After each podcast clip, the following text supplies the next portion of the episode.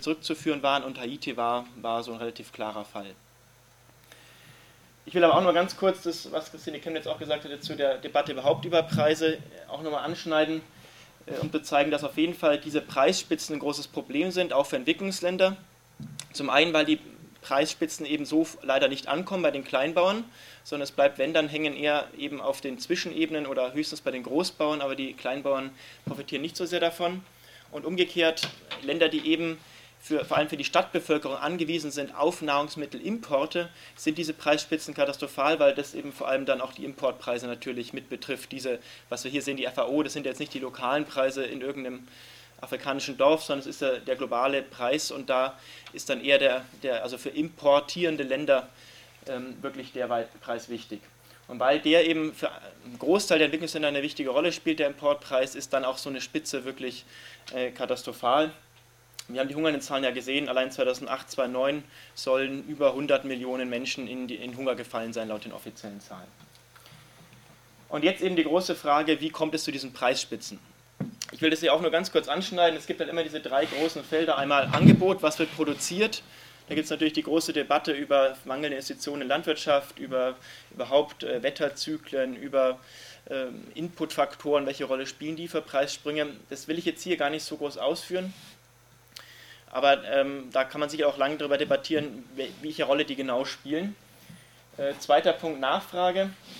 Ähm, natürlich vor allem einmal die insgesamt die Nachfrage durch die steigende Weltbevölkerung und dann auch die Art der Nachfrage. Hatten wir ja Zahlen gesehen, wie viel inzwischen allein für Tierfutter verwendet wird und auch äh, im steigenden Maße. Und dann die dritte Ebene, wo wir jetzt eher drauf gehen, ist dann eher die Verteilungsebene wo man einerseits versuchen kann, mit starkem politischen Einfluss und eher weniger Markt äh, die Lebensmittel an die Leute zu bringen oder eben sehr stark auf Märkte setzt. Und da wiederum gibt es dann zwei ganz große Märkte, die jetzt dann auch für die folgende Debatte eine Rolle spielen. Einmal die physischen Märkte, wo also die Sachen direkt verkauft werden und dann die Terminmärkte, auf die ich jetzt noch ausführlich eingehen werde. Ich will jetzt nur ganz kurz zwei Beispiele nennen zum Thema, wie weit spielt Angebot und Nachfrage eine Rolle für diese Preisspitzen, um zu zeigen, dass es da zumindest begründete Zweifel gibt, dass Angebot und Nachfrage, so in diesem klassischen Marktmodell, wie man es eben hat, äh, dass die die Preise beeinflussen, wie weit die eine ähm, Erklärung sind für diese beiden Preisspitzen. Ein Beispiel ist hier äh, Weizenproduktion und Verbrauch und Bestände. Da kann man sehen, dass 2007, 2008 hier an dieser Stelle durchaus eine ziemlich kritische Situation war. Also die Weizenbestände waren 2008 wirklich auf einem ziemlich kritischen Niveau. Man kann aber hier auch sehen, dass zum Beispiel ein paar Jahre vorher schon ähnliche Zustände waren. Was, was für eine, für eine äh, Einheit sind das? 100, 100 bis 800? Das sind äh, Millionen Tonnen. Also Millionen Tonnen. Die Weltproduktion ist jetzt dann eben bei knapp 7 Millionen Tonnen. Und genau, stimmt, fehlt leider. Entschuldigung. Da also kann man zumindest sehen, es gibt hier auch Zustände, die ähnlich sind bei den Beständen und trotzdem ist 2004 der Preis noch nicht so gestiegen. Es gab also keine Preisspitze. Oder man sieht auch hier bei den Beständen, vor allem jetzt sind die Bestände wieder deutlich besser als vor ein paar Jahren und trotzdem äh, schnell die Preise sogar inzwischen in Höhen beim Weizen, die über dem Preis von vor drei Jahren liegen. Das heißt also, äh, wenn man sich nur die Bestände anschaut, ist erstmal nicht klar, warum jetzt der Preis so genau sich entwickelt hat. Zweites Beispiel, was ja oft eine große Rolle spielt in der Debatte über, über Nahrungsmittelpreise, der Biosprit. Man sieht hier bei den grünen Balken einmal die Biospritproduktion und die geht eben in den letzten zehn Jahren wirklich steil bergauf und auch unvermindert über die letzten Jahre. Und dann sieht man eben parallel dazu, vor allem die rote Linie hier, die Lebensmittelpreise. Und dann kann man eben nochmal sehen, was vorhin schon in der Grafik eigentlich auch zu sehen war. Es gibt eben bis 2008 hier einen Anstieg und dann bricht es aber ziemlich zusammen. Das heißt also, die Korrelation, die bis 2007, also bis hier noch wirklich eindeutig, so 2008, das ist immer so, ähm, ist hier noch in den Monaten noch ein bisschen anders, jetzt wenn man es genau anschaut, aber es war ungefähr noch gleichlaufend, ab da bricht das dann eben ein. Das heißt also auch bei Biosprit muss man sich fragen, es ist sicherlich ein wichtiger Grund, aber warum brechen die Preise dann plötzlich wieder ein, wenn der Biosprit so ein ganz starker Grund ist? Gibt es ja? einen kausalen Zusammenhang? Ist der gesichert, will ich, will ich damit fragen? Also ähm, man sieht jetzt an der Grafiken, dass es, dass es wie die Entwicklung war. Aber gibt es einen kausalen Zusammenhang, wo man sagen kann, dass man weiß, dass aufgrund der Biokraftstoffproduktion man ist logisch, weil Flächen alles verbraucht werden. Genau, also die große Aber Schwierigkeit. ist es auch so. Man, man, man, kann also sagen, der Mittengrund für die, für die Lebensmittelpreissteigerung, die bis 2008 ja offensichtlich äh, sichtbar oder deutlich war, lag in der Biotreibstoffproduktion. Also das Grundproblem, der, genau, also der, das Grundproblem dieser Preisdebatte ist folgendes. Es ist unglaublich schwer überhaupt zu sagen, warum ist ein Gut so viel wert.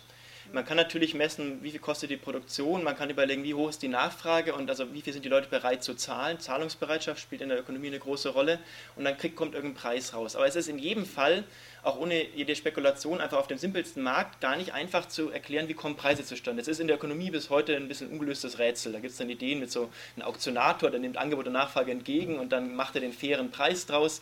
Das sind alles so Modelle. Aber eigentlich ist es wirklich schwer, überhaupt nur die einfachste Preisbildung zu erklären. Also das vorne weggeschickt. Vor dem Hintergrund gibt es eben immer Debatten, die entweder so funktionieren, dass man sagt, gut, was sind denn Gründe, äh, die sozusagen eben Angebot und Nachfrage beeinflussen? Wie schauen die aus? Ist gerade das Angebot gut, die Nachfrage gut oder schlecht? Und dann kann man auch sagen, jetzt wäre ein Preisanstieg gerechtfertigt aufgrund einer steigenden Nachfrage zum Beispiel. Das ist halt, aber das ist erstmal kein mathematischer Beweis, sondern eher so eine Art ähm, Einschätzung, sage ich jetzt mal ganz grob gesagt.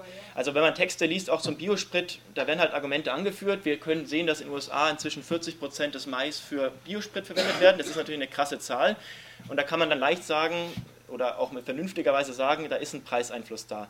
Aber der, der Preiseinstieg ist nicht eins zu eins, das sieht man eben hier mit dem, äh, zum Beispiel auch nicht mal mit den, mit den Pflanzenölpreisen, äh, also sozusagen, es gibt da einfach keine hundertprozentige Korrelation und deswegen ist die Debatte ziemlich schwierig insgesamt. Und das Gleiche wird auch bei Spekulationen noch sein, dass man nie einen hundertprozentigen Beweis findet für genau den Preisanstieg. Es gibt aber auch mathematische Tests, die zum Beispiel versuchen, da komme ich noch drauf, äh, durchaus Preisentwicklungen in verschiedenen Märkten zu vergleichen und dann zu überlegen, ist der eine Markt für den anderen führend oder so. Das gibt es schon auch. Aber da hängen auch so viele Probleme dran ökonomisch, dass es auch keinen, also ganz sichere Aussagen kann man, glaube ich, nicht treffen zu Preisen. Also insofern ist die Aussage jetzt hier eher nur, es ist da wohl ein Einfluss da. Es ist ein wirklich ein ganz groß wachsender äh, äh, also sozusagen Verbrauch durch Biotreibstoffe und auch ein sehr stabiler Verbrauch, weil ja diese Förderung in den, in den Industriestaaten ist und deswegen ist da ein Einfluss einzunehmen. Aber es gibt auch diese Problematik mit dem Einbruch, wo man sich fragt, naja, was war es denn dann? Und um das nochmal klar zu machen, auch äh, wie sich da auch ein bisschen so die, die Meinungen gewandelt haben, möchte ich mal eine, ein Weltbank-Arbeitspapier zitieren vom letzten Jahr. Das ist deshalb so interessant, weil die Weltbank 2008 äh, einer der Hauptbefürworter war der These, dass die Biotreibstoffproduktion der Preistreiber Haupt ist. Also äh, da hatten die eine große Studie und haben gesagt, ja, das ist der Haupttreiber. Und jetzt eben dieses Arbeitspapier, zitiere ich, wir nehmen an, dass Indexfondsaktivität eine Schlüsselrolle bei der Preisspitze von 2008 gespielt hat. Biosprit spielte auch eine gewisse Rolle, aber viel weniger als ursprünglich gedacht. Und wir finden keinen Beleg, dass die angeblich gestiegene Nachfrage aus Schwellenländern irgendeinen Effekt auf die Weltmarktpreise hatte. Und äh, das ist eben ein Weltbankforscher, hier dieser Buffes Hanutis und der, äh, der, der, der John Buffes. Und der andere ist der damalige Leiter der Analyseabteilung der Europäischen Kommission äh, äh, von der Direktion Landwirtschaft. Das heißt also, es sind völlig ideologisch unverdächtige Leute, was Spekulation und überhaupt Märkte angeht. Und die kommen zu so einer äh, doch sehr eindeutigen Aussage, dass die Spekulation eine wichtige Rolle spielt, wobei dieses eben Wort, dieses Indexfondsaktivität wird dem nächsten vielleicht jetzt was sagen hier. Das werde ich jetzt äh, versuchen, dann genauer aufzudröseln was so ein Indexfonds ist. Aber im Prinzip steckt dahinter diese Spekulation mit Nahrungsmitteln. Das ist also sozusagen der Hintergrund. Ähm, jetzt äh, akademisch, äh, es gibt eine ganze Reihe Studien inzwischen. Ich habe da auch eine Liste hinten ausgelegt bei dem anderen Material, wo man noch viel mehr Studien findet, die ähnliche kritische Bestandsaufnahmen inzwischen machen und vielleicht auch wegen der Preisfrage. Auch diese Studie zum Beispiel, die schaut sich immer die ganzen Gründe an und macht am Ende so eine Art Fazit draus. Äh, aber da sind im Detail auch keine klaren Beweise zu finden. Also selbst solche Studien da arbeiten auch nur oft mit so einem ähm, Bauchgefühl ein Stück weit, würde ich mal sagen. Ja, müssen, die Preise müssen ja irgendwo entstehen. Also ich meine, das wären sie ja nicht da. Also es ist, es ist eine Mischung aus Erwartung. Ich denke, das könnte bald viel Geld bringen und, und, und ähm, also ich frage bei Weltmarkt, frage ich mich immer, was ist denn das? Also wer ist denn das? Genau, wir kommen jetzt noch drauf für, für die Terminmärkte, aber allgemein habe ich ja schon gesagt, ist es ein Riesenproblem, Preisentwicklung, also Preisbestimmung, glaube ich, genau festzumachen. Ja? Haben nicht Biosprit und die Spekulation irgendwas miteinander zu tun, dadurch, dass Bio, also dass, dass ja auch an Attraktivität ähm, gewinnt, also diese die Agrarkraftstoffe, die auf Land gebaut werden, mhm. ähm, und damit dann ja auch wieder es attraktiver wird, damit zu spekulieren. Und das betrifft dann ja auch irgendwie wieder Nahrungsmittel. Also ein Stück weit schon, da kommen wir vielleicht nachher nochmal drauf, wie weit, genau, da kommen wir nochmal drauf zurück. Vielleicht können wir die Frage zurückstellen, weil Äh, das stimmt äh, auf jeden Fall so, dass es, dass es dann auch die Spekulation mit äh, beeinflusst. Vielleicht kommen wir da später nochmal zurück. Weil ich möchte jetzt eben erstmal wirklich nochmal ein bisschen zu diesen Grundfragen gehen, was sind da für Märkte, weil ich glaube, sonst kann man die Debatte so gar nicht ähm, überhaupt verstehen.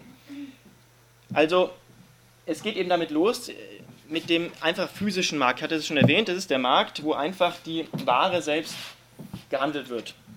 Also die können natürlich auch verschiedene Gestalten haben. Das können Börsen sein, theoretisch. Es gibt in Deutschland ungefähr 14 so Börsen, wo Nahrungsmittel gehandelt werden. Und wo also dann einfach wirklich gesagt wird, da ist ein Bauer hier auf der linken Seite und der hat eben eine Weizenernte, die will er loswerden, verkauft sie an eine Mühle. Jetzt mal ganz vereinfacht gesprochen. Und aber selbst eben auf diesen Märkten, äh, das ist ja allen bewusst und da gibt es auch einen eigenen Workshop dazu, ist natürlich zwischen Bauer und Mühle ein Riesenapparat, eine Riesenkette, die diesen Handel mit beeinflusst. Ich habe das jetzt hier mal ganz grob zusammengefasst, eben hier Agrarhändler und vor allem multinationale Unternehmen. Die kann man hier schön sehen. Also hier haben wir eben äh, Bunge, Kagel, ADM und Dryfoos, das sind die äh, wichtigsten zum Weizenbereich und Glencore ist generell Rohstoff, aber auch Weizen ist sehr bedeutsam. Also das sind eigentlich die fünf wichtigsten global gesehen und die haben je nach Nahrungsmittel Marktanteile im, also teilweise auch bis zu 80 Prozent, glaube ich, beim Weizen haben die fünf Konzerne vom globalen Weizenmarkt also von dem, was wirklich gehandelt wird. Es wird aber auch nicht alles überhaupt auf solchen Märkten gehandelt. Zum Beispiel international wird viel Reis, viel Mais, viel Soja gehandelt. Äh, Entschuldigung, Weizen und Soja. Aber Reis zum Beispiel ist stärker auf lokalen Märkten. Äh, werden nur wenige Prozent international gehandelt, also eher dann in Thailand direkt. Aber die wirklich großen internationalen ähm, Güter sind eher Weizen, Mais, Soja und dann eben andere Rohstoffe noch hier auf diesem Markt äh, kann natürlich auch vieles stattfinden, was im weitesten Sinne Spekulation ist. Äh, das erste ist sowas wie Horten. Das kann jeder machen, der eigentlich Produktion erzeugt, also auch der Bauer hier. Der kann sich sagen, ich warte auf den besseren Preis und spekuliert letztlich mit seiner Ernte. Er versucht einfach sein Lager so lange zu halten, bis der beste Preis da ist und dann verkauft er in den Markt. Es ist, wenn man so will, und gerade wenn Leute es auch brauchen, auch schon spekulativ, muss man sagen. Ist natürlich eine ganz eigene Debatte, äh, wie weit der Bauer, auch gerade wenn er, wenn er zum Beispiel einen guten Preis braucht, um zu überleben, natürlich auch berechtigt ist, das Maximale herauszuholen. Aber es, also, das ist jetzt so eine eigene Spekulationsdebatte, auf die ich jetzt nicht so sehr eingehe. Diese Macht wird natürlich vergrößert von den multinationalen Unternehmen. Also wenn die Lager haben, äh, Millionen von Tonnen, die sie lagern können, können die natürlich viel mehr noch beeinflussen. Diese Lager sind auch nicht bekannt. Und insofern weiß man nicht genau, was da alles spekulativ getrieben ist durch Horten aber die, dass die viel Macht haben, ist völlig unbestritten. Man muss nur die Gewinnzahlen zum Beispiel von Kagel anschauen. Die hatten allein im ersten Quartal, äh, ich glaube, ein bis zwei Milliarden US-Dollar Gewinn. Äh, also nicht Umsatz, sondern Gewinn. Und da kann man sich vorstellen, was da, äh, was da passiert, während die Preise steigen, was so ein Konzern an, an Gewinnen macht. Aber das ist jetzt klassisches Markt, klassische Marktmacht einfach oder klassische, ja, einfach auch noch Marktprinzip. Es ist nicht dieses Spekulative, wo wir jetzt noch näher drauf eingehen wollen. Was nämlich jetzt dann eben dazu kommt, sind sogenannte Terminmärkte. Und es beginnt eigentlich mit einem sehr einfachen Modell, nämlich dass wieder hier irgendwo ein Bauer ist, im, im einfachsten Fall, und irgendwo eine Mühle, und die können sich zusammen hinsetzen und können sagen, äh, wir haben ein Problem beide, keiner weiß genau, äh, was im nächsten Jahr vielleicht dann der Markt da hergeben wird. Und beide sind eigentlich lieber froh, wenn sie einen Preis fest wissen, egal ob er dann vielleicht sich noch ändert und der eine besser wegkommen würde. Lieber wissen sie, was sie verkaufen und machen also einen Vertrag, der ihnen verspricht, okay, äh, im Mai 2012 zum Beispiel gibt es eine Lieferung über folgende Menge, zum Beispiel eben äh, ein Kilogramm Weizen oder so. Und dieses ähm, Modell ist dann also im Termingeschäft oder im Englischen ein Forward ähm, und sorgt dafür, dass die beiden hier Planungssicherheit haben. So ein Modell ist schon auch nicht unbedingt selbstverständlich. Man könnte ja denken, na gut, das wird immer so äh, stattfinden. Es ist aber so, dass wenn der physische Markt, wo wir vorher waren, wenn der so organisiert ist, dass eigentlich die Preise stark reguliert sind, dass jeder eigentlich schon weiß, na gut, im nächsten Jahr wird der Preis genau derselbe sein, weil der Preis ist staatlich abgesichert oder wird dann einfach garantiert und mit Aufkäufen vom Staat, dann muss man schon so ein Geschäft gar nicht machen. Und das zum Beispiel ist in der EU summa summarum lange Zeit der Fall gewesen mit der gemeinsamen Agrarpolitik. Das heißt also, die EU hatte in einigen Bereichen eine starke Kontrolle der physischen Märkte, hat eben Mengen äh, garantiert oder Preise garantiert. Ähm, da kann man jetzt auch lange darüber streiten, ob diese Politik gut war oder nicht. Ich glaube, das machen ja vor allem dann die Kollegen da von der ABL. Aber es hatte zumindest einen positiven Effekt für Bauern, dass sie eine gewisse Planungssicherheit hatten und also auch schon Termingeschäfte, gerade in, in Europa, eigentlich nicht so äh, etabliert sind wie in den USA beispielsweise. Wir sehen das nachher auch noch bei Zahlen. Aber das ist wirklich äh, schon was, was man nur braucht, wenn der physische Markt nicht mehr kontrolliert ist und man eben dann Sicherheit irgendwie anders erreichen muss. Ja? Zu welchen Preisen werden dann diese Termingeschäfte abgeschlossen? Zu den jeweils dann aktuell, wenn die Verhandlungen stattfinden, ähm, Weltmarktpreisen oder sind das? Also ich denke mal, dass das alles Mögliche sein kann. Das kann sein, wenn beide erwarten natürlich, der Preis wird ungefähr gleich bleiben, aber sie haben ja beide ein bisschen Angst, dann wird es darauf hinauslaufen, dass sie denselben Preis nehmen, der gerade herrscht. Wenn natürlich jetzt aber die eine Seite berechtigterweise annehmen kann, dass der Preis eher höher sein wird am Markt, also sagen, eine eine stärkere Verhandlungsmacht hat, dann ist anzunehmen, dass, der, dass die vielleicht einen Vertrag abschließen, der leicht über dem aktuellen Preis liegt. Ich äh, kann es jetzt aber nur sozusagen aus allgemeinen Erwägungen ableiten. Ich bin jetzt auch nicht sicher bei Vorortgeschäften, wie es immer genau abläuft. Also habe jetzt keine Verhandlungen mal geführt.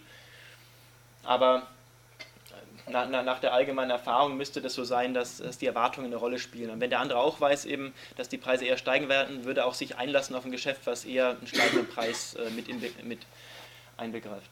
Beim Bauer, wenn ich kurz fragen darf, ist nicht gezwungen, so ein Termingeschäft zu machen. Das Nö. ist eine Art zu verkaufen. Ist eine Art zu verkaufen. Genau, also der kann auch theoretisch, also was ich weiß von Bauern ist, dass die oftmals von dem, was sie erwarten, als Ernte einen Teil dann als Termingeschäft verkaufen und mit dem Rest dann warten. Und es hängt dann auch jeweils vom Jahr ab, wie viel pro Jahr auf Termin verkauft und wie viel äh, abgewartet wird. Also der vom Bauernverband hat zum Beispiel mal gemeint, äh, ich glaube 2008 war die eine Zahl, da waren im September 2008 war das dann ungefähr noch 80 Prozent nicht verkauft, also war, war noch nicht auf Termin verkauft. Im nächsten Jahr waren es dann umgekehrt, sozusagen waren 80 Prozent schon verkauft auf Termin im selben Monat. Das heißt also, das hängt wohl immer von den konkreten Erwartungen ab, wie auch Bauern dann ihre, ihre Geschäfte gestalten. Und sind das immer die Bauern direkt oder gibt es da auch so Intermediäre wie irgendwelche, ähm, also zum Beispiel die Milch oder sowas, die sich irgendwie gesammelt haben? Genau, also, das, also diese Modelle hier sind jetzt sozusagen wirklich so das einfachste überhaupt das Prinzip erstmal zu erklären. Äh, genauso wie bei dem Markt hier ist natürlich der Zwischenteil total gigantisch. Das heißt also, hier können auch schon vielleicht schon sogar Banken mit drinstecken, die solche Geschäfte anbieten für Bauern, die ihnen den Vorwart irgendwie gestalten oder zum Beispiel ihnen da die, die Gegenseite einnehmen von dem Vorwart. Aber ja, in dem Fall eher nicht, in dem Fall werden es eher dann Agrarhändler sein, vielleicht für ein Vorwort, weil der ist ja mit Lieferung verbunden. Das heißt also, man muss die Lieferung auch irgendwie nutzen können. Das heißt, hier sind dann vor allem Agrarhändler schon natürlich mit drin oder irgendwelche Dienstleister. Äh, dieses Modell Bauer gegen Mühle scheint mir jetzt, äh, nach allem was ich weiß, zumindest für die Börsenweise ist es total gering, der Handel, der von Bauern kommt, worauf wir jetzt dann kommen. Bei, bei diesen direkten Termingeschäften nehme ich an, dass es noch größer ist oder zumindest dann mit einem, vielleicht einem Zwischenhändler dazwischen, der die Milch eben sammelt und äh, einkauft und dann weiterverkauft an irgendeine Molkerei. Ja. Das ist also einfaches Termingeschäft, läuft eigentlich äh, letztlich, ist wichtig, direkt ab hier zwischen diesen beiden Parteien, auch wenn da Zwischenhändler dazwischen sind, aber so, äh, es gibt jetzt sozusagen da keinen ganz organisierten Markt, sondern da wird eben Termingeschäft abgeschlossen. Zu dem Preis, den die Leute äh, für sinnvoll halten. Und jetzt kommt der eigentliche Schritt, äh, der mit dieser Spekulationsdebatte wirklich zusammenhängt. Also was wir jetzt gesehen haben, ist eigentlich nicht Gegenstand dieser Debatte so stark, weil wenn jemand einen Vertrag schließt mit Lieferung, da kann man zwar sagen, gut, jeder spekuliert auf einen möglichst guten Preis und so weiter, aber es ist keine Spekulation, zumindest nach meinen Begriffen nicht, sondern es ist irgendwie noch ein reales Geschäft mit einem zukünftigen Liefertermin. So, was jetzt aber passiert, ist folgendes. Diese Geschäfte werden, weil das auch äh, Vorteile haben kann für die Leute, die diese Geschäfte vielleicht nutzen wollen, immer mehr standardisiert und werden dann über, ein, über eine Zwischenstelle geschaltet, nämlich irgendeine Art von Börse. Die Börse kann also irgendein Papier entwickeln, wo letztlich was ähnliches draufsteht wie auf, dem, auf diesem äh, anderen Vertrag. Da kann dann irgendwie draufstehen, eben auch 1. Mai 2012 Lieferung von so und so viel ähm, Tonnen Weizen zu dem und dem Preis. Und jetzt kann aber der Bauer zum Beispiel eben hier das dann auch auf der Börse einfach kaufen und kann dann, wenn man so will, einfach diese, diese Menge da reinliefern und ähm, bekommt also über die Börse einen, äh, eine, denselben Vertrag. Es ist aber zentral gehandelt. Das heißt, beide Seiten hier, der Bauer und die Mühle, handeln über die, eine zentrale Zwischenstelle, eben die Börse, wo sie ihre Futures kaufen und verkaufen können. Und da ist der entscheidende Schritt, wo erstmal sozusagen dieses direkte Geschäft verloren geht und ab da nennt man das Ganze ein Future. Das heißt also, äh, das hört man oft, Future-Handel, auch im Deutschen. Das ist der Börsengehand, das börsengehandelte Termingeschäft, das ist einfach eine Definition, das heißt Future. Im Englischen ist es also total etabliert, im Deutschen wird es auch im Regelfall äh, verwendet als Begriff.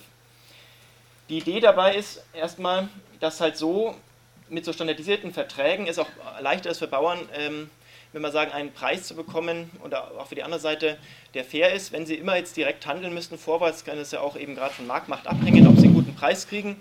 Und vielleicht auf so einem transparenten Handelsplatz, wo immer ganz klare Verträge, die immer standardisiert sind, gehandelt werden. Also die schauen dann zum Beispiel so aus, eben Handelsmonat Mai 2012 ist genau für die und die Menge von Weizen, also ist genau festgelegt. In USA zum Beispiel 5000 ähm, Bushel Weizen ist ein Future. Äh, der, da gibt es dann genaue äh, Qualitätsmaßstäbe, welcher Weizen da verwendet werden, äh, wo darf der ausgeliefert werden. Also gibt es eine ganze Reihe an Vorgaben, ein ganz stark standardisiertes Papier. Und das kann der Bauer dann eben an der Börse erwerben und kann damit einen ähnlichen Zweck erreichen wie mit diesem Vorratgeschäft, was wir zuvor hatten. Also das ist die Börse. Und was dann jetzt passiert, und das ist vielleicht ähm, eigentlich überhaupt der wichtigste Schritt von allem, jetzt um auch diese Spekulation zu verstehen, Bisher ist immer noch Lieferung. Also ich kaufe ein Papier an der Börse, aber ich bin ein Bauer und am Ende wird meine Ernte da rausgehen. Ist aber noch eigentlich nur ein Terminvertrag eben mit Lieferung. Und was jetzt passiert ist aber folgendes. Es gibt Papiere, das sind immer auch noch die Futures, die werden nicht mehr mit Lieferung beglichen, sondern die werden in Bargeld beglichen letztlich oder eben auf Konten einfach mit Geldgutschriften. Im Englischen also Cash settled oder im Deutschen eben in Bar. Und ab diesem Punkt ist es möglich, Papiere zu handeln, ohne dass man eigentlich irgendwie Weizen produziert selber oder selber ausliefert oder eben auch braucht äh, und Weizen entgegennimmt. Also ab dem Punkt kann man, äh, sind es richtig spekulative Papiere, mit denen dann jeder, der sozusagen hier irgendwie kaufen kann an der Börse, einfach auch die kaufen kann. Ich will das jetzt noch einmal an einem Beispiel erklären, damit klar wird, wie das dann funktioniert, weil man sich denkt, na gut, wenn ich liefern kann, warum kaufe ich das Ding überhaupt, wie funktioniert das? Das will ich jetzt noch einmal hier zeigen, was die Idee dahinter ist. Ähm, wenn wir hier zum Beispiel den physischen Markt haben, ich hoffe, das können wir jetzt ein bisschen sehen. Also hier ist der physische Markt. Der physische Markt ist das, wo, der, wo die Ware wirklich den Besitzer wechselt. Das ist entscheidend. Also der wechselt Ware, Besitzer gegen Geld. Das ist immer der physische oder Kassamarkt oder Cashmarkt im Englischen. Und da ist irgendein Preis. Wir sind jetzt an dem Punkt eben Oktober 2011 hier gerade sagen wir mal, die kostet jetzt eben die Tonne Weizen 10 Euro als Beispiel hier. So. Zugleich gibt es eben hier einen Terminmarkt, also eben eine Börse, oder mal hier der Future. So. Der wird jetzt schon gehandelt im Oktober 2011 für den Auslieferungsmonat 2012. Und da gibt es irgendeinen Preis, zu dem man eben diesen Future werben kann, mit der Garantie, man hat quasi diesen Preis dann auch in, dieser, äh, in diesem Zeitpunkt 2012 im Mai garantiert. Das könnte jetzt mal der Einfachheit halber sein, okay, man kauft einen Future, der garantiert denselben Preis, also auch 10 Cent. Der Future ist hier und garantiert mir, ich kaufe den jetzt sozusagen hier wirklich in dem Zeitpunkt, aber er garantiert mir, für Mai 2012 kann ich diese Menge Weizen, die ich halt irgendwie erwarte, dass ich habe, zu demselben Preis dann noch ausliefern. So, Ab dem Zeitpunkt kann natürlich viel passieren im physischen Markt. Also es ist ja noch eine ganze Zeit hin, viele Monate. Jetzt nehmen wir mal an, zum Beispiel der Preis sinkt dann eben runter. Hier im physischen Markt auf 5 Euro pro Tonne. Jetzt der Bauer hat eben das Problem, wenn er jetzt kein Future hat, er würde nur noch 5 Euro bekommen und hätte also ziemlich viel ähm, sozusagen Geld verloren. Wenn er jetzt gedacht hat, der Preis bleibt bei 10, hat investiert, dann hat er nur 5 Euro. Das wäre also sein Problem. Und was jetzt aber hier der Fall ist, wenn er sein Future gekauft hat, der garantiert ihm einfach, dass er trotzdem noch im Ergebnis die 10 Euro hat, weil er nämlich aus dem Future ähm, entweder liefern kann, also entweder hat ein Future, der auslieferbar ist und kann den also hier liefern, oder wenn es ein Future ist, der eigentlich in Geld beglichen wird, dann wird aus dem Future einfach hier berechnet, was ist der Unterschied zwischen dem Markt hier im physischen und dem, was hier im, im Future einfach garantiert wird. Das ist also dieser Unterschied 5 Euro. Und die bekommt man dann als Geldfluss aus dem Future ausbezahlt. Das heißt also, der Bauer kann dann trotzdem zum Beispiel hier im physischen Markt für 5 Euro verkaufen. Er hat aber eine Future, den kann er dann in dem Fall einlösen und bekommt dann hier 5 Euro raus. Das heißt also, äh, auch der Bauer könnte mit so einem Papier, was ihm nur einen Zahlungsfluss garantiert, seine, seinen Preis absichern. Und Umgekehrt können aber auch Leute, die überhaupt keinen, äh, überhaupt keinen äh, Weizen haben oder so, können eben auch miteinander handeln und können sagen, okay, äh, wir haben beide keinen Weizen, aber wir handeln irgendein Papier, wo das eben draufsteht, dass der Preis bei 10 Euro sein wird im Mai 2012 und einer von uns beiden verliert quasi, der andere gewinnt. Das ist wie eine Wette. Man muss sich das nicht anders vorstellen. Die beiden Seiten hier, einer wettet quasi, der Preis bleibt bei 10 Euro, der andere wettet quasi, der äh, Preis bleibt auch bei 10 Euro. Wenn jetzt der Preis hier sinkt auf 5, dann hat der, der quasi ähm, den Future in die eine Richtung hält, hat dann gewonnen, weil er muss dann den anderen ausbezahlen und der andere muss wieder sagen, bekommt das Geld. Das ist dann wie eine Art Wettpapier, was nur noch auf die, auf den, auf die Kursentwicklung im physischen Markt wettet. Also, wenn ich es richtig verstehe, an sich ist der Future ja nicht schlecht. Es ist erst gefährlich, wenn noch andere weiter damit handeln. Also wenn es noch Leute gibt, die halt nicht direkt mit, mit Waren handeln oder mit Geld, also noch irgendwas setzen, was sie gar nicht besitzen.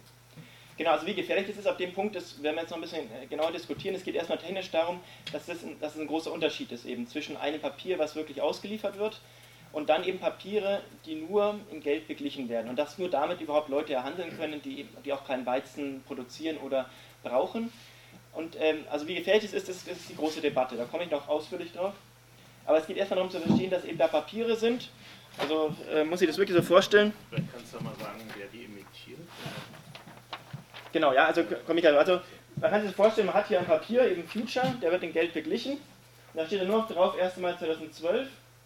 Und da ist nur noch, also zahlt die eine Seite eine Preisdifferenz, also sagen zwischen äh, in dem Fall äh, 10 ähm, Euro müsste hier stehen und dem aktuellen Kurs.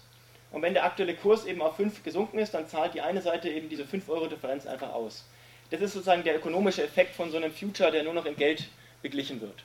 Und da hat einer, sagen, hält, äh, hält Papier. Natürlich hält man heute kein Papier mehr, sondern man hat da irgendwie bei dem Broker halt gesagt, ich will diesen Future halten, das ist alles elektronisch. Also man hat da auch, bei Aktien hat man auch keine Aktien mehr rumliegen, sondern das ist alles auf der, elektronisch. Aber ich kaufe eben an der Börse, zum Beispiel als Agrarhändler oder eben als Bauer im Einzelfall, äh, einfach an der Börse dieses Papier, was mir das verbirgt.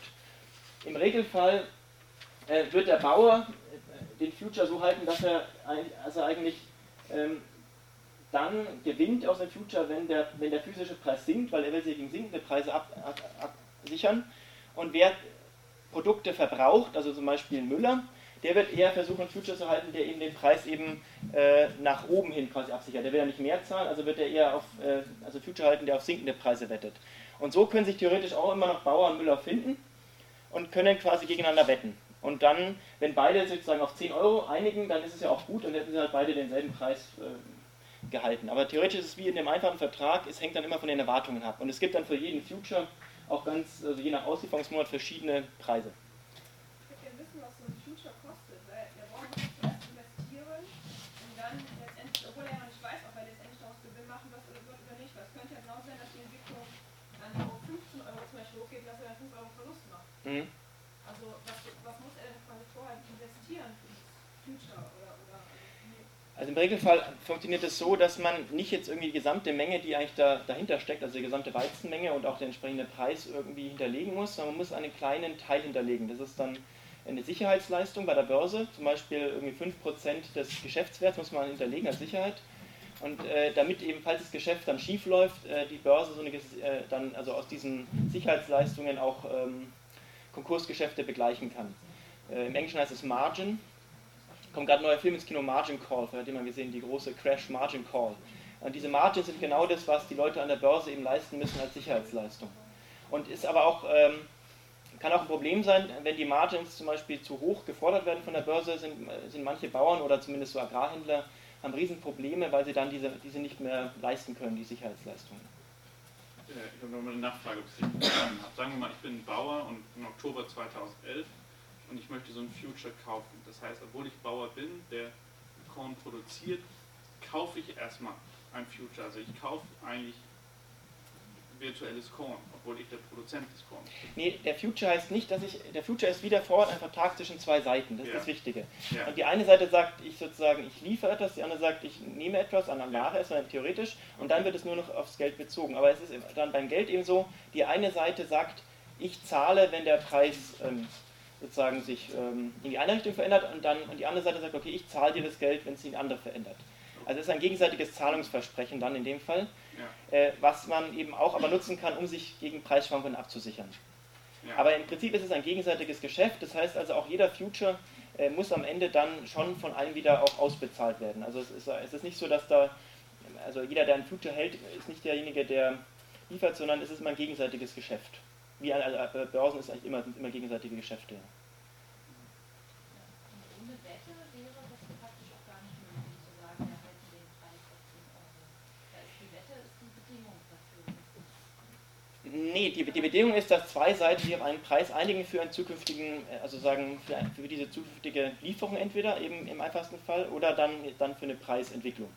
Aber also der, der, der Punkt ist einfach, dass, dass die, diese in Geld geglichenen Verträge wirken halt wie Wetten, weil es geht nur darum, eigentlich auf Preisentwicklungen ähm, zu wetten und sich damit abzusichern. Wenn ich noch mal kurz darf, ich, ich kaufe dann nicht eine virtuelle Menge Korn, sondern ich kaufe einen Vertrag, wo es klar ist, ob ich sozusagen der, Lieferant oder der Mhm. Abnehmer bin. Genau. Im Englischen äh, heißt es Short und Long. Das heißt, Short heißt, ich wette, ich nehme an, die Preise werden sinken. Ja, Das heißt also, äh, wenn sie sinken, ähm, in dem Fall hätte ich den Vorteil. Und Long heißt, ich erwarte steigende Preise, dann, dann gehe ich Long. Also das ist so, auch im. Deutschen sagt man das meist so. Es gibt keine gute Übersetzung im Deutschen äh, leider für das. Also äh, am besten sagt man wirklich, der eine erwartet sinkende Preise, dann geht er Short und kauft den Future als Short-Position und im anderen Fall kauft er ihn Long. Also das ist leider die, Sprache, die einzige, die es da gibt. Es gibt keine andere. Das Ganze kommt aus den USA vor allem, dieser, also dieser Handel in der Form. Es gibt zwar Vorformen bis ins Mittelalter und so, aber ähm, es ist leider alles eine sehr englische Debatte und eben Short und Long sind die beiden also Gegenpositionen, die es braucht. Ähm, hinten war jetzt schon länger.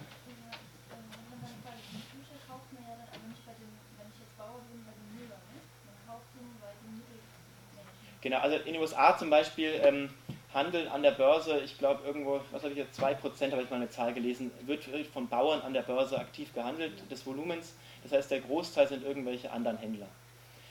Welche Rolle spielen jetzt diese Mittelshändler dann nochmal in dieser ganzen Genau, da kommen wir halt noch ein bisschen, da würde ich mal zurückstellen, weil ich komme jetzt gerne noch darauf, wie der Max sich auch entwickelt hat, weil das ist auch sozusagen jetzt erstmal ein theoretisches Modell, das kann auch tausend Erscheinungsformen haben. Äh, Es gibt sozusagen da auch gerade eine Entwicklung und die will ich dann noch darstellen. Also es geht nur mal ums Grundprinzip jetzt vielleicht noch. Ähm, Nochmal die Frage, ähm, Vertrag, wenn ich diesen Future kaufe, zwischen wem kommt der zustande und inwiefern ist das dann ein gegenseitig? Also sobald er an der Börse gehandelt wird, handelt man eigentlich ähm, immer äh, prinzipiell mit der Börse. Also man kauft einen Future und die Börse wartet dann, bis einer gegen, also auf der Gegenseite eine, eine, eine andere Position irgendwo anders herkommt und ähm, verbindet dann die beiden Geschäfte. Aber die Börse ist zentraler Handelspartner. Das ist eigentlich das Prinzip von Börsen. Insofern kauft man, wenn man so will, eigentlich hat man das Geschäft mit der Börse, aber die ähm, wiederum eben bringt zentral Angebot und Nachfrage zusammen. Aber ich kaufe den Future an der sein, Der Bauer macht dann einen Vertrag über die Börse mit, trotzdem mit der Mühle. Genau, aber also auch wenn man eine Aktie kauft zum Beispiel, ist es so, man kauft die und dann muss aber irgendwann erst sozusagen auf der Gegenseite jemand sein, der den auch annimmt, das Geschäft, und dann kommt es zustande. Also so funktioniert die Börse im Allgemeinen und insofern ist es auch nichts anderes. Aber wenn eben eine Börse ziemlich groß ist, äh, dann, dann kommen da auch genug Verkaufe und Käufe zustande, dass es dann funktioniert. Aber also es gibt auch Börsen, die einfach daran zugrunde gehen, dass nicht genug Handelsaktivität ist. Das ist so ein bisschen die große Angst jeder Börse, dass zu wenig Aktivität ist, weil dann eben das nicht mehr funktioniert, dass immer äh, also genug Leute auf den beiden Seiten sind und dann auch ein Preis zustande kommt. Das ist zum Beispiel auch in der Finanzkrise halt so der Fall gewesen. Wenn irgendwo plötzlich das au- austrocknet, das Interesse an einem gewissen Produkt auf einer Seite, dann brechen die ganzen Kurse zusammen. Und eine Börse kann nur funktionieren, wenn überhaupt genug da auch passiert. Ähm, jetzt vielleicht ähm, hier erstmal. Ich wollte erst direkt dazu sagen, dass eigentlich ein Marktplatz ist und also jetzt nicht irgendwie was zwischengeschaltet ist, was irgendwie was Böses will, sondern erstmal nur der Platz, auf dem gehandelt wird. Und dann, ähm, glaube ich, haben wir irgendwie so ein Missverständnis mit diesen Futures kaufen. Weil in dem Moment, wo ich einen Future eingehe, bezahle ich ja nichts. Ich beschließe Außer die nur, Sicherheitsleistung, dass genau. ich in irgendwann Genau. halt auch die Frage zu den Investitionskosten. Also am Anfang passiert erstmal nichts. Ich Ja. stimme erstmal nur zu, dass ich im Mai 2012 was liefere. Aber Genau. Erstmal ist es nur eine Absprache. oder Ja, ist nur eine Absprache. Man soll immer sagen, Futures kaufen, aber äh, es ist Beide nichts- Seiten kaufen. Der Future ist wirklich dann, Ja, also genau, erster wie so ein Papier, wo halt beide Ja, sich darauf verlassen ja. können, im Idealfall, dass es dann auch so passiert, wie es auf dem Papier steht. Aber wie bei allen Verträgen, es kann auch sein, dass jemand ein Future hält und hat dann, also zum Beispiel jemand hat einen Future, der muss ausgeliefert werden, dann hat er aber keinen Weizen zur Verfügung, das kann alles passieren. Also man muss sich das nicht so vorstellen, dass da also so ganz einfach Sachen äh, immer ähm, funktionieren, sondern da kann auch mal sein, dass jemand äh, Futures liefern müsste und hat aber nichts zum Liefern. Das kann alles passieren, theoretisch. Also in dem möglich. Moment der Absprache, genau, das war glaube ich so. Genau, aber das weiß man ja nicht. Also man, also man ist ja, äh, ist wie bei jedem Geschäft, wenn ich bei eBay was kaufe oder so, dann weiß ich auch nicht genau, ob das am Ende geschickt wird, aber ich nehme es im Regelfall an, das funktioniert im Regelfall dann auch. Ja, genau. Und in diesen Fällen, in denen nicht geliefert werden kann oder in denen sich der, also jetzt ähm, aus der Bauernperspektive betrachtet, oder in denen die Weltmarktpreise dann äh, beispielsweise halt eben höher ansteigen als zuvor erwartet, ähm, wird das ja wahrscheinlich realwirtschaftliche Konsequenzen haben, oder? Ja, natürlich. Also ich hatte jetzt schon gesagt, eben die Folgen für Entwicklungsländer. Äh, In den USA ist das Ganze ähm, eine viel größere Debatte als hier auch, weil da diese Börsen ziemlich groß sind. Und da eben 2008 auch diese Spitze, die wir vorhin gesehen haben, war auch in den USA genauso. Also das war den S-Märkten, äh, als den führenden Märkten noch immer genauso. Und da gab es eben dann auch gerade von Bauernseite eine, riesen äh, Kritik auch eben gerade an Spekulanten, weil, weil da Probleme aufgetreten sind. Aber da komme ich jetzt noch drauf, dann wie das jetzt genau noch weitergeht. Hm, Ich wollte fragen, wie viel realer Weizen da überhaupt da noch dabei ist bei der Börse oder wie viel Anteil dann die Spekulanten Die. Zahlen kommen gleich nachher noch, da würde ich zurückstellen. Aber zum Prinzip jetzt, also es ist, nicht einfach zu verstehen, auch ökonomisch gesehen, eben wie, wie gut es funktioniert, ist auch hoch umstritten. Also es gibt auch ständig Probleme mit diesen Futures. Ähm, die USA haben es eben schon lange und dann haben die mit der Zeit auch immer mehr entwickelt, was man alles braucht, weil es immer wieder ganz große Crashs gab und so und irgendwas total schief gelaufen ist und haben immer mehr Bedingungen geschaffen, was alles festgelegt ist. Und ähm, also das ist so eine Liste mit mindestens zehn Punkten, die alle festgelegt sein müssen bei so einem Future und dann eben auch garantiert sein müssen, damit es überhaupt funktioniert, so äh, dieses ganze Geschäft. Weil man sonst eigentlich sich gar nicht verlassen kann, dass man überhaupt den Weizen dann bekommt oder so in so einer, in so einer Börse. Gut, also ich gehe jetzt mal weiter. Wir können auch mal zurückkommen auf diese allgemeinen Sachen, vielleicht wenn die im, im, im Gefolge nochmal aufkommen oder so. Das ist eigentlich immer bei diesem Thema der Fall, dass man dann irgendwas plötzlich doch nicht versteht, was man glaubt, verstanden zu haben. Aber es ist immer, es ist immer eine konkrete Absprache auf einen bestimmten Zeitpunkt. Oder? Also ist Genau. Also es ist wirklich so, es gibt in den USA zum Beispiel oder auch an der Pariser Börse, das ist die größte Weizenbörse in Europa, Paris, gibt es fünf Auslieferungsmonate. Das heißt, es werden fünf Monate gehandelt. Ähm, Das sind also vor allem Mai, äh, kriegst du nicht hin, Mai, Juli, August, September und ich glaube Januar oder so. Also fünf Monate sind quasi Auslieferungsmonate. Für die werden Futures gehandelt. Es gibt jetzt nicht 1000 Futures mit 1000 Auslieferungsdaten, sondern es ist gerade das Prinzip des Futures, es ist sehr viel festgelegt und das Einzige, was noch, wenn man so will, dann vom Markt erledigt werden soll, ist der Preis. Aber es ist wirklich klar, es ist eben eine klare Menge Weizen. Da ist wirklich in den Regularien von der Pariser Börse steht genau drin, welche Qualität der Weizen haben muss, der, der dahinter steckt, wenn man ausliefert. Also das ist alles äh, stark äh, schon festgelegt, sonst würde das überhaupt nicht funktionieren. Sonst gibt es tausend Betrüger, die da irgendwas machen und so. Ähm, also die Börsen leben schon davon, dass sie erstmal viele Vorschriften machen, dass überhaupt so ein Markt äh, ansatzweise funktioniert und dann gibt es noch genug Probleme. Gut, also das wäre sozusagen jetzt einfach mal nur dieses Geschäft hier dazwischen. Und jetzt hatte ich schon gesagt, es gibt eben diese in Geld beglichenen Verträge und ab da kann man sich denken, ist es möglich, eben zu handeln, ohne dass man Weizen wirklich in der Hand hat. Und ab da beginnt dann eben der Handel zwischen irgendwelchen spekulativen Händlern auch, die quasi diese Futures als Papiere auch untereinander handeln können. Und dadurch bildet sich also quasi zwischen dem eigentlich physischen Menge, die hier durchläuft, ein immer größerer Markt ähm, auf der Börse. Die Theorie dahinter ist, und wohl auch ein Stück weit würde ich sagen, wenn man so eine Börse hat, schon auch die, die einzig mögliche Praxis, dass so ein gewisser Zwischenhandel spekulativer nötig ist, äh, gewisse Spekulantenzahl, weil sonst die Börse oft zusammenbricht, weil zu wenig äh, Handelsaktivität ist. Also es hat zum Beispiel in Deutschland hatte man so Börse, äh, hatte, hatte man das mal versucht mit Hannover und es ist dann zusammengebrochen, weil die Börse zu klein war. Also das sagt jetzt nichts darüber aus, ob die Börsen an sich unbedingt so sinnvoll sind, ob man nicht besser die Börsen ganz lässt. Aber wenn man so eine Börse hat, zeigt eben die Erfahrung, wenn, wenn quasi nicht genug Handel stattfindet, dann wird es, äh, bricht es manchmal zusammen. Und deswegen ist die Theorie, dass hier diese Zwischenhändler ganz gut sind für so einen Börsenhandel, weil sie die, sozusagen den Handel erhöhen und man dann leichter auch als Bauer oder eben als, vielleicht als Agrarhändler hier handeln kann, weil die Liquidität, heißt es dann in der Fachsprache, höher ist des Marktes. Also es ist ein flüssigerer Markt, wo mehr gehandelt wird, also funktioniert er auch besser. Und wie weit es aber stimmt, dieses Argument, äh, das ist eigentlich die große Debatte jetzt über die Spekulation, auf die ich jetzt komme. Weil nämlich äh, es, eine neue Entwicklung gibt, besonders in den USA, seit ungefähr zehn Jahren. Und die sieht ungefähr so aus, ähm, das ist eine Werbung der Deutschen Bank von vor drei Jahren wo sie auf Brottüten hat drucken lassen, diesen Satz hier, freuen Sie sich auch über steigende Preise. Und äh, dann steht da eben, alle Welt spricht über Rohstoffe. Mit dem Agriculture Eurofonds haben Sie die Möglichkeit, an der Wertentwicklung von sieben der wichtigsten Agrarrohstoffe zu partizipieren. So heißt es so schön. Und dann unten noch Investitionen in etwas Greifbares. Ähm, da wird also angeboten, ich gebe der Bank Geld und am Ende kriege ich den Wertzuwachs, der in irgendwelchen Agrarmärkten stattfindet, ausbezahlt als Gewinn. Ähm, und jetzt fragt man sich natürlich, ja, wie geht denn das? Wo kommt denn das Geld eigentlich her? Ich meine, also wenn ich ein Unternehmen eine Aktie kaufe, kann ich mir noch vorstellen, okay, da zahlt, die zahlen irgendwie Dividende aus, da werden die Arbeitnehmer geschröpft und dann kommt da irgendwie Gewinn raus und dann, oder die sind halt irgendwie klug und haben ein gutes Produkt, okay, da kommt das Geld her.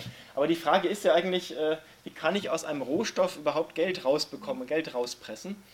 Und ähm, das funktioniert letztlich über diese Futures eben, die man auch kaufen kann als jemand, der nicht ähm, wirklich mit dem Agrarmarkt zu tun hat.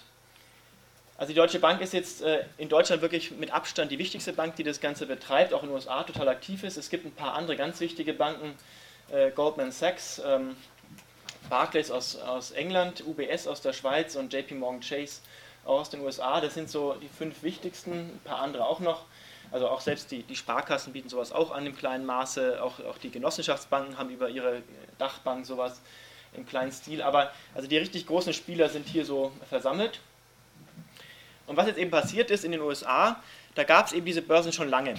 Und da gab es eigentlich also vergleichsweise aber wenig an, sagen diese Art äh, große Spekulation äh, und auch das Verhältnis zwischen der physischen Menge und dem, was gehandelt war jetzt äh, noch ähm, nicht so stark. Ich komme noch mit Zahlen. Aber auf jeden Fall kamen die Banken jetzt rein und haben eben diese Märkte in den USA ganz stark aufgebläht. Der Grund dafür war, also schon vor der Krise, weil die Krise schon mehrmals angesprochen wurde, dass da schon Liberalisierungen waren im US-Recht. Also es gab 2000 wichtiges Gesetz, 91 habe ich ja auch drauf, weil da ist der erste Fonds von Goldman Sachs äh, in so einer gewissen Form zugelassen worden. Aber 2000 und von 2005 gab es also ganz große Entscheidungen auf Gesetzesebene und bei den Behörden, dass diese Banken weit mehr handeln dürfen als vorher und dadurch auch also viel mehr Geld reinstecken können in diese Futures. Und das war also dann sagen die erste Gruppe Finanzspekulanten. Die nächste, die dann dazu kam und auch von den Banken, wenn man so reingelockt wird, mit dem Angebot eben da viel Geld rausmachen zu können, sind die Pensionsfonds. Pensionsfonds sind global gesehen die Fonds mit dem meisten Geld. Also da steckt das wirklich große Geld drin. Das ist in den USA auch viel weiter entwickelt als bei uns. Also hier links sieht man ähm, CalPERS, das ist der Californian ähm, Pension irgendwas Retirement System. Das sind also die kalifornischen Staatsangestellten. Das ist der größte Pensionsfonds der, äh, ich glaube, der Welt, sogar noch vor den Staatsfonds, meine ich. Der hat dann irgendwie ein paar Billionen Dollar. Und der hat unter anderem eben in Rohstoffe investiert, anderes Beispiel hier PIMCO, ist vielleicht nicht so bekannt, aber was viel bekannter ist, ist die, ist die Muttergesellschaft, nämlich die Allianz. Die gehört dieser Fonds PIMCO, das ist einer der äh, größten ähm, Versicherungsfonds quasi. Hat auch, ich glaube, 2 Billionen US-Dollar äh, Vermögensverwaltung. Und ähm, diese Fonds haben auch eben in Verbindung mit den Banken ganz stark investiert. Ähm, es gab da 2000 ein Gesetz, das dann vor allem auch den sogenannten außerbörslichen Handel viel stärker zugelassen hat. Das heißt also, eigentlich äh, war das ja gedacht, dass man auf der Börse diese Futures handelt. Und was sich dann neu entwickelt hat, war, dass äh, da aber auch außerhalb äh, viel mehr möglich war, was aber auch dazu geführt hat, dass wiederum die Börsen auch mitgewachsen sind. Also es war äh, auch eine Entscheidung in der EU, nur als kleine Note ist das ein bisschen restriktiver. Äh, da gibt es auch eine Richtlinie, dass man nicht direkt investieren darf, aber inzwischen mit einer Gesetzesänderung ist das auch viel stärker möglich. Also auch da läuft äh, jetzt immer mehr in Europa. Und dritte Gruppe, die ich noch erwähnen will, Finanzspekulanten, sind Hedgefonds. Also Hedgefonds sind ja viel in der Debatte. Äh, das sind einfach Fonds, die sehr frei investieren dürfen, um es mal pauschal zu sagen. Und deswegen sind das auch Fonds, die besonders stark in Rohstoffe investieren. Ich habe jetzt auch nochmal die zwei wichtigsten. Äh, Clive Capital ist der größte Rohstoff-Hedgefonds der Welt. Der hat mal vor kurzem, ich glaube, 400 Millionen US-Dollar im Ölmarkt verloren, als der Ölpreis ein bisschen gesunken ist. Und äh, einer, der sehr berühmt geworden ist im letzten Jahr, heißt Armajaro. Der ist spezialisiert auf Kakao. Und der ist deswegen berühmt geworden, weil er vor einem Jahr, im Juli 2010, auf einen Schlag fast die gesamte ähm, Kakaobörse in London leer gekauft hat. Das heißt also, er hat die, fast alle Futures, die da verfügbar waren, also diese virtuelle äh, Ernte quasi, hat er aufgekauft und hat damit versucht, eigentlich die anderen Marktteilnehmer zu erpressen, ein Stück weit und ihnen höhere Preise abzupressen. Das hat in dem Fall jetzt gar nicht so funktioniert, muss man dazu sagen. Also er ist ein bisschen auf die Schnauze geflogen, aber es zeigt eben, was da möglich ist an diesen Märkten. Also da kann ein einzelner Mensch plötzlich die gesamte Kakaoernte der Welt auf einen Schlag virtuell erstmal aufkaufen auf Papier. Warum ist es schiefgelaufen? Ich frage mich ja, dass es schiefgelaufen ist, aber warum? Ähm, es ist deshalb schiefgelaufen, weil man darf nicht dem Missverständnis erliegen, dass jeder, der da investiert, damit Geld macht. Ich habe erklärt, es ist so, dass man immer auf steigende oder auf fallende Preise wetten muss. Man muss sich entscheiden. Ich glaube, entweder es steigt oder fällt, dann muss ich entsprechende Papiere kaufen. Und das heißt, auch der beste Investor kann falsch liegen. Äh, und äh, das ist dann immer die Frage, wo steht man? Und dieser Fonds hat eben gedacht, die Preise würden weiter steigen, sind aber dann leichter ein bisschen eingebrochen. Das war damals diese Phase mit ähm, der Elfenbeinküste, wo diese UNO noch waren. Ich glaube, da haben sie gedacht, vielleicht das hält länger an, haben dann gedacht, wir machen das. Ähm, und, oder, also man muss auch nicht denken, dass die einfach nur so wetten. Dieser Fonds hier zum Beispiel, der hat auf der ganzen Welt Wetterstationen, nur um dann die Kakaoernte besser vorhersagen zu können. Und auch die Banken inzwischen haben solche Dienste. Also das ist nicht so, dass die einfach nur Geld reinstecken, sondern gerade die Banken äh, haben, einen, haben riesige Abteilungen mit äh, mehreren Dutzend Mitarbeitern, die nur Rohstoffanalyse machen. Aber wirklich echte Marktanalyse äh, im Sinne von, wie schaut die Ernte aus, äh, wie ist die Nachfrage und so. Und ähm, das ist so ein Beispiel eben auch mit dem Kakao. Und der hat einfach falsch gelegen. Aber das Wichtige ist, äh, die, die versuchen viel Geld rauszuholen, aber nicht alle gewinnen. War noch eine Frage da hinten irgendwo? Oder? Nee. Ah, doch.